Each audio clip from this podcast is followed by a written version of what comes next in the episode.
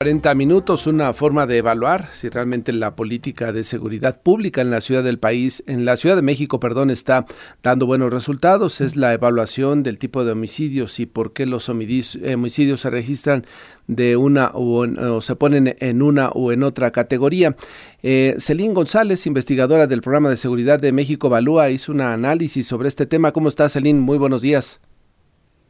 Gracias, Martín. Un saludo a ti y a tu audiencia. Gracias por estar esta mañana. Eh, veo en el estudio que realizaron que hay una categoría que se denomina no determinados, que quiere decir que no se sabe bien qué medio utilizaron para quitarle la vida a esta persona y por lo tanto también la causa. Eh, Celine, esto...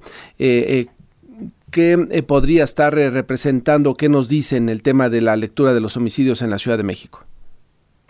Mira, a ver, eh, creo que en los últimos meses hemos escuchado a la Ciudad de México eh, mencionar que han reducido los homicidios y esto puede ser plausible. Efectivamente, se, se eh, han hecho un, esfuerzo, políticas públicas enfocadas a eh, atender a, a, generadores de violencia, ¿no?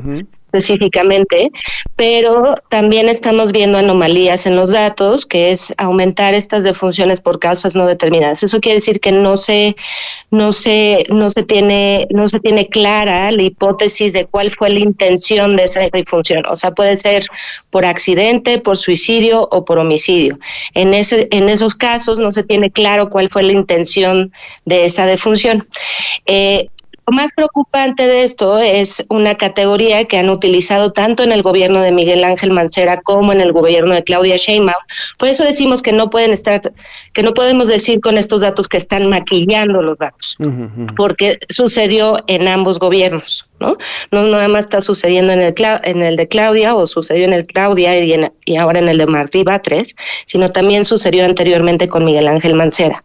Entonces están aumentando una categoría que se llama la Y349, que es esa categoría donde no contamos con ningún tipo de información. Eso quiere decir que no sabemos ni la intencionalidad, eh, que si, si fue accidente, suicidio, homicidio.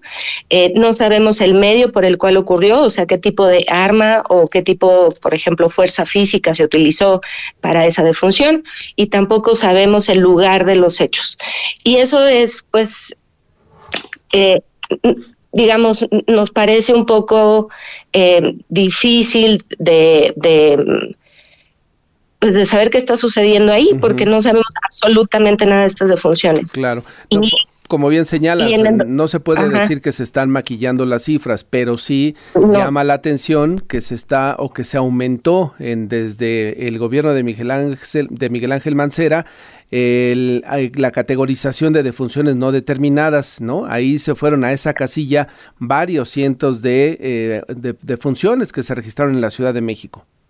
Sí, de hecho en 2022 cerca del 37% de las defunciones se, se declararon como no determinadas. Mm. Y pues esto supera, digamos, el promedio nacional que creo que era del 6%. Es muchísimo, es muy alto, ¿no? Entonces, a mí lo que me parece que está sucediendo y lo que nos parece desde México Evalúa que está sucediendo es que hay una ausencia de capacidades institucionales y una ausencia de coordinación entre varias instituciones que llenan estos certificados de defunción. ¿Quiénes son los que llenan estos certificados de defunción? El INCIFO, que son los servicios periciales de la Ciudad de México, los, los, los hospitales de salud pública, los hospitales de salud privada y las fiscalías que de alguna manera otorgan información a estos eh, a estas instituciones para saber en dónde sucedió, cómo sucedió, cuáles son las primeras hipótesis que se tiene sobre la defunción. Pues me parece que ahí hay una cadena de custodia que puede estar afectando que suban estos estos estas defunciones no determinadas. La otra parte es también saber cómo se está sistematizando esta información en, de lo que hemos leído desde México Evalúa, creemos que sí hay muchos espacios para errores, ¿no?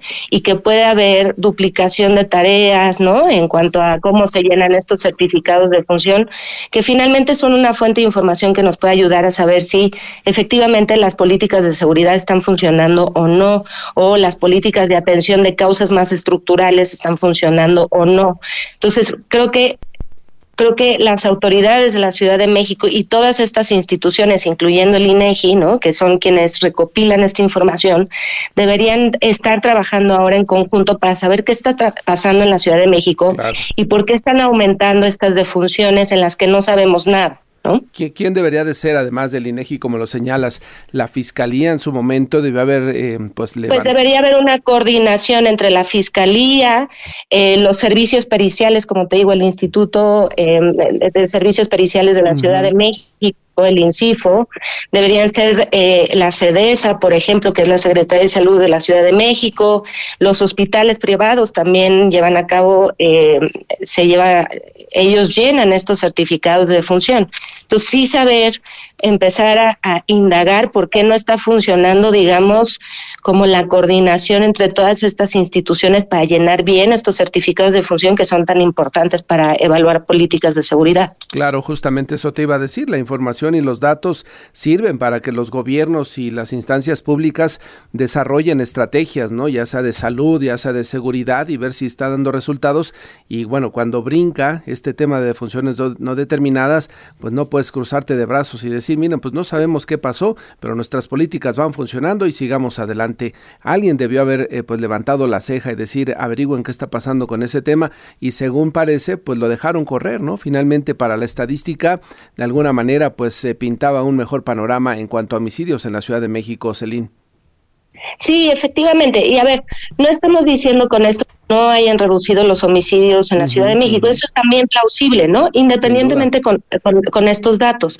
Pero lo que sí llama la atención es que una gran cantidad de defunciones se están poniendo en esta categoría no determinada y idealmente deberíamos utilizar la, la, menos posible, ¿no? O sea, es, claro. E, efectivamente puede haber defunciones no determinadas, pero deberían ser utilizadas lo menos posible. En este caso llega hasta el 37%. Y creo que sí debería llamar la atención a las autoridades de la Ciudad de México y del próximo gobierno que gobierne la Ciudad de México, de saber por qué está sucediendo eso y cuáles son los procesos que pueden estar afectando a lo mejor la cadena de custodia cuando muere una persona en la Ciudad de México. Eh, Salín, ¿dónde puede el auditorio consultar el documento? Los dos documentos están disponibles en la página de México Evalúa. Son dos partes, uno sobre qué sucedió en el gobierno de Miguel Ángel Barcera y otro sobre qué sucedió en el gobierno de Claudia Sheinbaum y varias preguntas ahí que, que esperamos que urgentemente contesten las autoridades y también se pueden encontrar los dos textos en nexos. Correcto. Celín González, gracias por conversar con el auditorio sobre este tema. Muchas gracias a ti, Martín. Saludos, buenos días, investigadora del programa de seguridad de México Evalúa. Ahí tiene usted en nuestro sitio de internet y en nuestras redes sociales le pondremos los detalles de estos dos documentos para que usted los analice.